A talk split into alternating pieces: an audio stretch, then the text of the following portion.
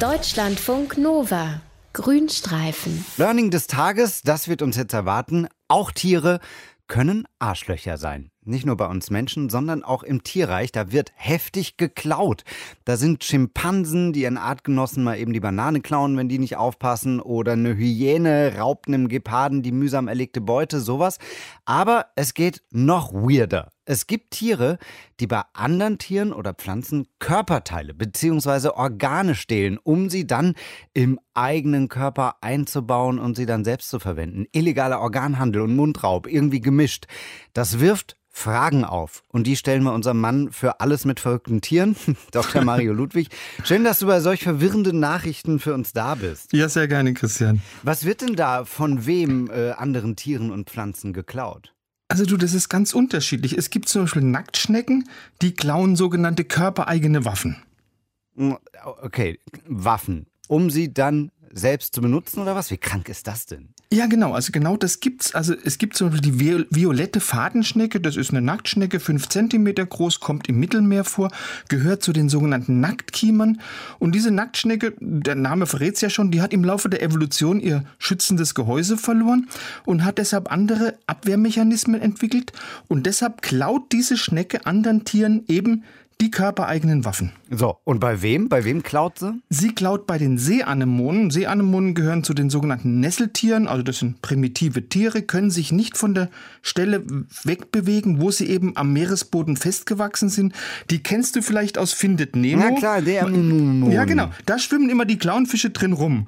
Und diese Seeanemonen, die haben jetzt Nesselzellen, das sind so ganz kleine explosive Zellen, die schon bei der kleinsten Reizung einen Nesselschlauch ausschleudern um damit eben Gift in ihr Opfer zu injizieren. Das ist auch ein hochpotentes Nervengift und diese Nesselzellen werden von der Seeanemone entweder zum Beutefang genützt oder zur Abwehr von Fressfeinden oder gegen Konkurrenz.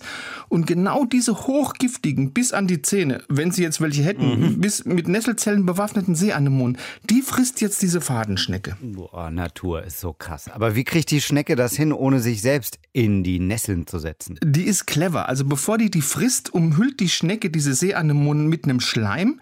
Dieser Schleim verhindert eine Explosion von den Nesselzellen. Und diese Nesselzellen, die jetzt dann wirklich gut geschützt sind, die passieren dann unbeschadet den Verdauungstrakt von der Schnecke und werden dann über so spezielle Darmausstülpungen an die entsprechenden Stellen im Hinterleib gebracht und da werden die dann eingelagert. Und jetzt sind diese geklauten Waffen sozusagen wieder scharf. Also wenn jetzt die Schnecke von einem Fressfeind attackiert wird, dann explodieren diese Miniaturgeschosse und die fügen dann also wirklich einem Angreifer ganz schwere Vernesselungen zu.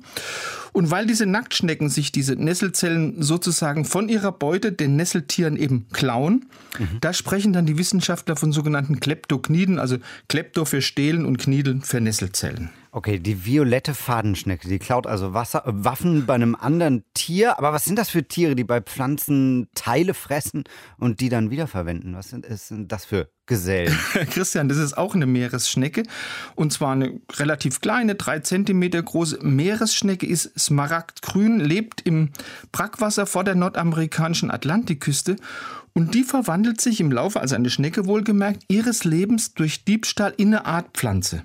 Ich kriege langsam Angst vor der Natur. Was passiert da genau? Also die Schnecke ernährt sich jetzt mal als Jungtier von Algen. Die ritzt erstmal ein kleines Loch in der Alge und saugt dann die Zellen dieser Alge aus. Und die grünen Chloroplasten, also die Farbkörperchen, mit denen die Alge Photosynthese betreibt, also sprich Sonnenlicht in Energie umwandelt, die verdaut sie jetzt aber nicht, sondern die baut sie unverletzt in ihren eigenen Körper ein. Und wenn sie jetzt genügend von diesen grünen Farbkörperchen gefressen hat, dann kann sie jetzt selbst wie eine Pflanze Photosynthese betreiben. Das heißt, die kann das, was sonst nur Pflanzen können, sie kann das Sonnenlicht direkt in Nahrung und Energie umsetzen. Und das ist eine Fähigkeit, die wird in der Wissenschaft als Kleptoplastie bezeichnet. Aber wie kriegt die Schnecke das hin, dass sie diese aufgegessenen Chloroplasten nicht einfach wieder irgendwie auskackt oder verdaut, sondern für sich selbst dann nutzen kann? Sehr raffiniert. Das haben Wissenschaftler von der Universität von Maine rausgefunden.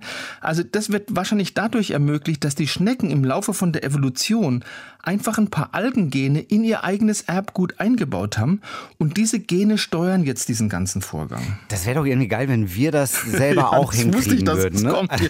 ja, irgendwie ein Chloroplastentransfer in ja. unsere Haut, dann sich von Sonnenlicht ernähren. Also Lebensmittelknappheit äh, hätten wir, glaube ich, dann gelöst. Sofort, ja. Aber die Wissenschaft sagt da, nein, das klappt wahrscheinlich nicht, weil unser menschlicher Verdauungstrakt, der würde die Chloroplasten mit den dazugehörigen Genen einfach verdauen und was noch ein weiterer Grund ist, also die Sonnenenergie würde wahrscheinlich nicht ausreichen, dass ein Mensch tatsächlich davon auch leben könnte. Also tolle Idee, klappt aber wahrscheinlich nicht. Die Natur ist beängstigend faszinierend. Organ- und Waffenhandel bei Tieren und Pflanzen aufgedeckt bzw. liebevoll erklärt hat uns Dr. Mario Ludwig. Danke dir. Gerne, Christian.